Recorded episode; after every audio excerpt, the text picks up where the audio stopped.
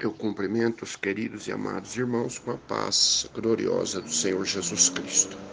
Gostaria de trazer uma breve reflexão da poderosa palavra de Deus que se encontra no livro de Gênesis, capítulo 15, versículo 1 a seguir.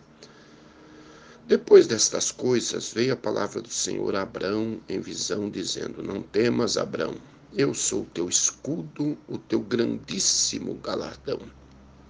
Então disse Abrão: Senhor Jeová, que me has de dar? Pois ando sem filhos, e o mordomo da minha casa é o Damasceno Eliezer. Disse mais Abrão: Eis que me não tens dado semente, e eis que um servo nascido na minha casa será o meu herdeiro. E eis que veio a palavra do Senhor a Abrão, dizendo: Este não será o teu herdeiro, mas aquele que de tuas entranhas sair, este será o teu herdeiro. Então levou para fora e disse: Olha agora para os céus e conta as estrelas, se as pode contar. E disse-lhe: Assim será a tua semente. E creu ele no Senhor e foi-lhe imputado isso por justiça. Amém.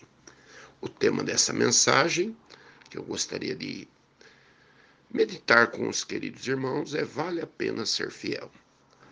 Veja bem que aqui é um grande vulto sagrado Abrão, ainda não tinha sido mudado o nome dele para Abraão, pai das alturas, pai de multidões. E tem esse texto aqui interessante. O texto começa dizendo depois destas coisas, que coisas, né? Quando Ló é levado cativo, é levado escravo naquela guerra dos reis de cinco contra quatro, né? E aí um servo escapa, vem avisar Abraão, e Abraão pega os 318 agregados, né, parceiros, e vai e liberta o Ló e consegue trazer de volta o seu sobrinho e, e todo o despojo de guerra. Aí aparece o rei de Sodoma e Gomorra para ele e faz uma proposta para ele: Olha, Abraão, dá-me as almas e a fazenda, as riquezas pode ficar para ti. E aí Abraão, ele diz ao rei de Sodoma: Vou levantar as minhas mãos ao Senhor, o Deus Altíssimo, possuidor dos céus e da terra, que desde um fio de correia de sapato é, que eu não pegarei coisa alguma de ti para que não digas, eu enriqueci Abraão. Então a gente vê aqui, né, num contexto de hoje, que Abraão está rejeitando presentes, materialismo, né? Trocar almas, né? Por bens materiais. E aí ele diz apenas que é para o rei de Sodoma e Gomorra entregar a Escol e a Manre, os seus confederados, né? A parte dele, deles, mas que Abraão não quer bens materiais. Ele prefere ficar com, com as almas, ficar com seus servos, os seus criados e assim por diante, que foi pego como despojo. E aí parece aqui no capítulo 15, porque aí aparece Melquisedeque no, no contexto aqui, e traz pão e vinho, né?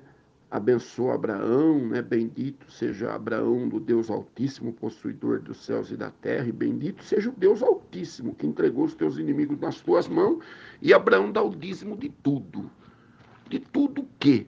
Se ele não pegou nada. Então você veja bem que são coisas, uns fatos interessantes que a gente tem que meditar Quer dizer, Abraão deu daquilo que ele tinha, daquilo que ele foi abençoado. Ele, ele não barganhou com Deus, né? E isso é interessante. Mas aqui no capítulo 15 parece que ele está deprimido, né? Ele está dentro da tenda, ele tem uma visão, e aí ele se queixa com Deus quando Deus aparece para ele, vem com essa né, suposta conversa, né? Não temas, Abraão, eu sou teu escudo, teu grandíssimo galardão. Que conversa é essa? O Abraão pensa, poxa, tô lascado, né? É, não tenho filho, não estou sendo fiel a Deus, não peguei bens materiais para mim. O que, que eu ganho com isso? E aí ele, ele ainda pergunta para Deus, Senhor, o que, que eu vou ganhar com isso? O que, que o Senhor vai me dar no versículo 2, né? eu não tenho filho e um, e um, e um, e um mordomo, um escravo, é, o Damasceno Eliezer é que vai ser o herdeiro da minha casa. E aí Deus faz uma promessa para Abraão. Fala, Abraão, sai aqui para fora, vem cá. Conta as estrelas do céu. Irmãos, é, é inimaginável tentar contar as estrelas do céu. E aí Deus fala: se alguém conseguir contar as estrelas do céu, Abraão, assim poderá contar também a sua semente. A sua semente será inumerável, incontável. E aí o texto termina dizendo que Abraão creu no Senhor e foi-lhe imputado por justiça. E aí Deus fala para Abraão para ele ir oferecer um sacrifício. Ele fala: toma uma bezerra de três anos, uma cabra de três anos, um carneiro de três anos uma rola e um pombinho, e parte-os pelo meio, né? E aí a Bíblia diz que de repente começou a descer urubus, né? Aquilo que gosta de carne putrefada, e começou a descer sobre o sacrifício. E o texto aqui no versículo 10 diz que Abraão começou a enxotar os urubus. É interessante, irmãos, que às vezes Deus faz promessa para gente, mas o inimigo quer descer na nossa adoração, no nosso sacrifício, colocar dúvida. Nós não somos maior do que Abraão. Nós não somos maior do que esse vulto sagrado. A gente falha, a gente duvida, a gente oscila, a gente vacila. Então, o que, que Deus quer? Que quando vier os maus pensamentos, vier os urubus descer sobre a sua adoração, sobre a sua promessa, faz igual Abraão aqui, ó. E Abraão enxotava os urubus. Enxota eles. Fala para eles ir embora em nome de Jesus. Fica pegado à promessa. Faça como esse vulto sagrado e creu ele no Senhor. Creia nas promessas de Deus. Creia naquilo que Deus promete, que Deus é fiel. E aí, de repente, pleno meio-dia, desce uma escuridão no sacrifício de Abraão. Uma escuridão, era meio-dia. E o dia se torna noite.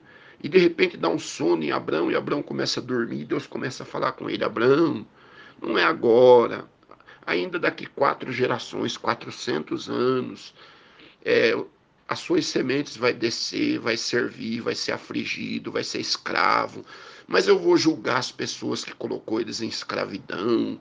Olha como Deus é justo. As pessoas que te oprimem, que te escraviza, um dia elas terão o juízo de Deus sobre elas.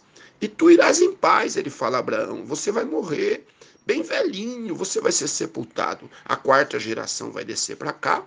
Por quê? Porque ainda a medida dos amorreus não está cheia. Às vezes Deus não julga, porque o copo da ira dele ainda não se encheu. Mas cada gota está caindo ali.